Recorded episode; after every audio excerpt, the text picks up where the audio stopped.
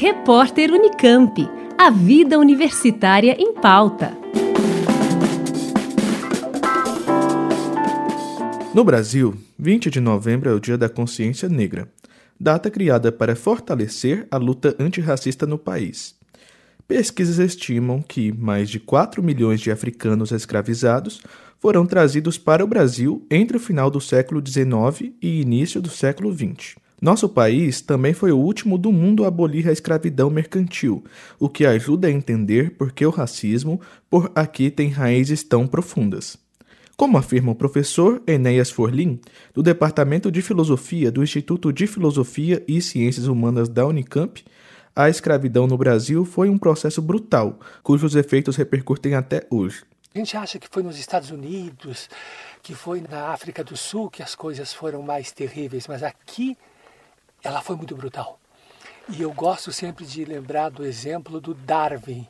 Quando Darwin veio ao Brasil, ele foi a Salvador e ao Rio de Janeiro, ele ficou horrorizado com o tratamento que se dava aos escravos.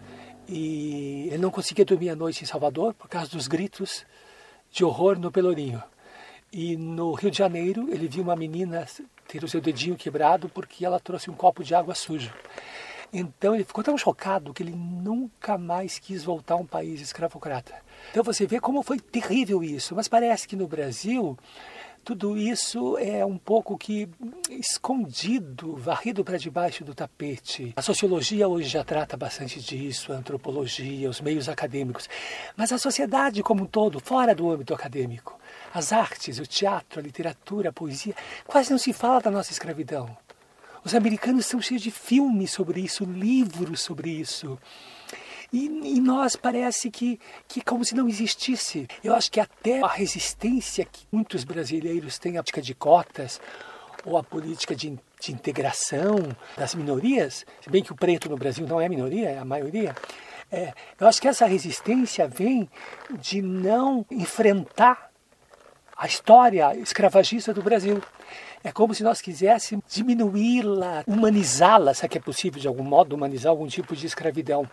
Mas o fato é que o próprio rancor com que se combate a política de cotas no Brasil, é, no trabalho, nas universidades, demonstra uma ignorância, um desconhecimento da situação historicamente desprivilegiada que as pessoas negras tiveram.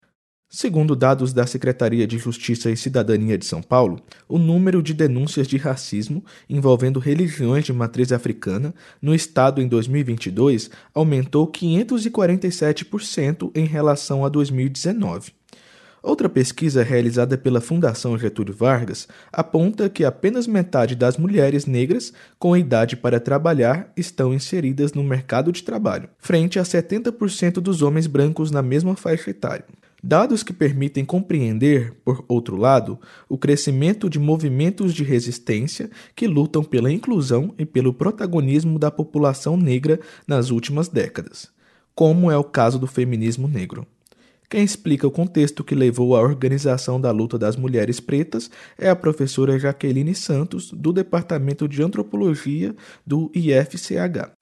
Feminismo negro é uma construção histórica de mulheres negras que fazem uma disputa sobre o campo de construção dos direitos para as mulheres, dizendo que a mulher não é uma categoria universal. Não existe só um tipo de mulher, existem diversos tipos de mulheres e elas fazem essa disputa para emplacar né, essa visão das diferenças entre os gêneros e para pensar as especificidades das diferentes mulheres. Demarcavam que existiam desigualdades de raça e classe que diferenciava a realidade das mulheres, né? Que ser mulher branca e ser mulher negra é diferente, do mesmo jeito que elas pautavam no movimento negro que ser mulher negra e ser homem negro era diferente, né?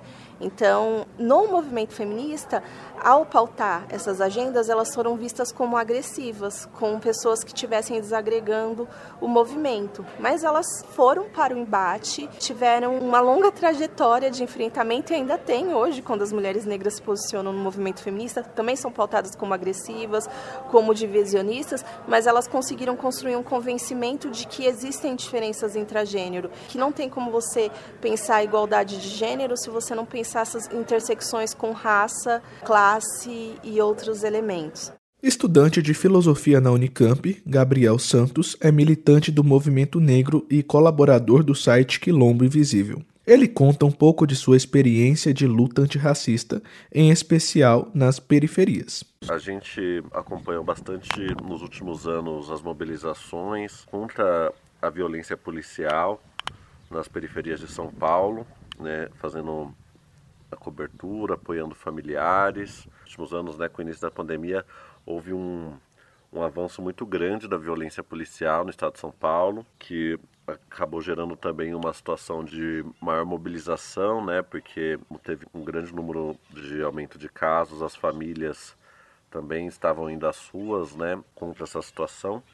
A gente entende um pouco esse processo como um processo de solidariedade, né? Como um processo assim de, de ajudar a repercutir esses casos, ajudar a, amparar a família, a, a organizar a luta na quebrada, né? Em torno dessas situações que a gente entende que, que essas situações elas vão seguir acontecendo se, se não houver uma mudança de postura, né? em relação a, a uma alteração das políticas de segurança pública, perfil racial da polícia, né? Quilombo, ultimamente, a gente tem esse, esse trabalho que a gente cola nas periferias e acompanha essas lutas, mas é um site, assim, da quilomboinvisível.com, aqui o merchandising, Daí lá a gente publica reflexões, tanto algumas coisas que acabam tendo um caráter um pouco mais acadêmico, né, reflexões mais aprofundadas, mas entrevistas com militantes antirracistas, com pessoas da quebrada. Gabriel também é um dos fundadores do Centro Cultural Social Vira-Lata Caramelo, em Santo André. Espaço que tem como objetivo mostrar que a luta antirracista não está restrita aos ambientes de militância tradicionais é um espaço que também surge de angústias parecidas, questionando o racismo, a misoginia dentro dos próprios espaços da esquerda, né? Que a gente entende muitas vezes que a esquerda hegemônica hoje no Brasil, mesmo nos setores radicais, ela fica muito presa sempre às mesmas famílias, em geral brancas, não estão abertos a uma postura de autocrítica em relação ao racismo, em relação à misoginia, né?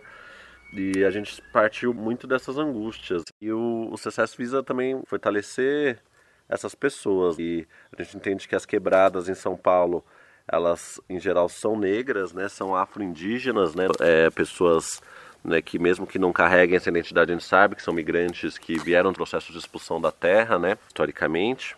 O espaço visa esse fortalecimento da luta antirracista, né? É, ajuda na formação de um repertório, tanto cultural quanto político, que nos fortaleça, fortaleça a nossa união, nossa coletividade, a nossa confiança, né? A resistência negra também se faz a partir dos movimentos culturais e religiosos, que preservam a cultura e as tradições africanas e afrodiaspóricas. O sacerdote de Umbanda, Carlos Fernando da Silva, mais conhecido como Pai Nando, fala sobre a importância das religiões de matriz africana na luta contra o racismo no país. Muito do que a gente tem de manifestação cultural brasileira, elas vêm dessa mescla das culturas afro-indígenas, né? Nos terreiros de Umbanda, principalmente, a gente tem isso mais manifestado visualmente, né? na, na estética indígena dentro do terreiro de Umbanda, na estética dos pretos velhos, trazendo a africanidade. E do terreiro sai muita coisa para o Brasil, né? Que daí vai sair, para além da culinária, vai sair o samba, o maracatu, o samba de coco, que são músicas e danças miscigenadas, né? De povos indígenas e povos africanos. Mas que esse encontro ele se dá dentro do terreiro, né? Porque no terreiro a gente tem os nossos tambores para louvar os nossos orixás. Então nós somos um povo assim muito rico na questão da musicalidade, de uma diversidade de, de ritmos e danças muito grande. E aí a gente tem o, os sambas, né? que é uma, acho que é o maior exemplo, assim, o Brasil ele é muito conhecido internacionalmente pelo samba. E aí o samba ele vem do semba, né? Ele é um dos ritmos principais dentro do nosso terreiro. Sempre foi tocado em momentos assim de descontração também para além do momento litúrgico religioso. Samba era tocado depois das giras, depois dos xirês, para fazer um almoço, um café, para brincar, né? Então Hoje em dia você tem, além do, do samba, você tem o maracatu também que já tomou outros espaços, já saindo do religioso, né? A gente tem alguns grupos de maracatus que são é, teatrais e não religiosos.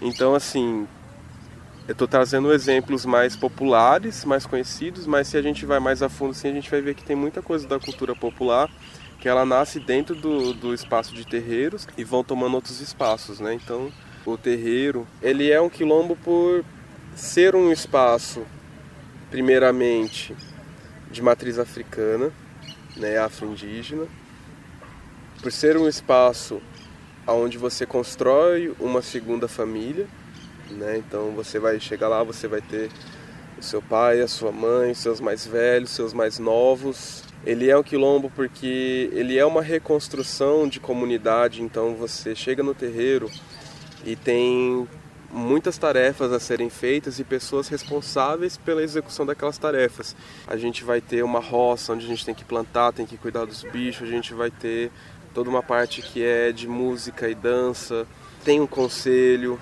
né? muitos terreiros possuem conselhos que são pessoas mais velhas, seja de axé, né, de tempo de casa, ou de idade. Então, terreiro, além de juntar as pessoas para a formação de uma família, né, da troca de afeto, o terreiro ele também faz essa reconstrução de comunidade, onde cada um tem os seus, os seus direitos, os seus deveres, suas responsabilidades e todos trabalhando junto para que aquela comunidade permaneça de pé. Para Painando, as casas de cultura também têm grande relevância no combate ao racismo, uma ponte Brasil e África que faz uma espécie de ligação entre passado, presente e futuro. As casas de cultura elas centralizam a comunicação entre líderes religiosos de, de matriz africana, entre griots, mestres, mestras. Elas fazem esse ponto de encontro entre essas pessoas que estão espalhadas pela cidade. O ponto de cultura ele serve de museu, de memorial, então ele guarda instrumentos, instrumentos que guardam história. Isso tudo para além de promover festa, de ter ensaio de batucada, de dança, essas coisas, né? Como reforça o professor Enéas Forlim, em suas várias facetas, a luta antirracista permanece fundamental para a construção de uma sociedade mais justa e mais igualitária. É uma questão da mais plena justiça, a luta pela igualdade de condições para as pessoas pretas e negras em todos os níveis. No nível educacional, que interfere no nível profissional, no nível econômico, no nível social. Ou seja, sem isso, o Brasil não pode se considerar uma nação, vai ser sempre um país fraturado fraturado pelo ódio, pelo rancor e pela ignorância. Asriel Santana, Rádio Unicamp. Repórter Unicamp. A vida universitária em pauta.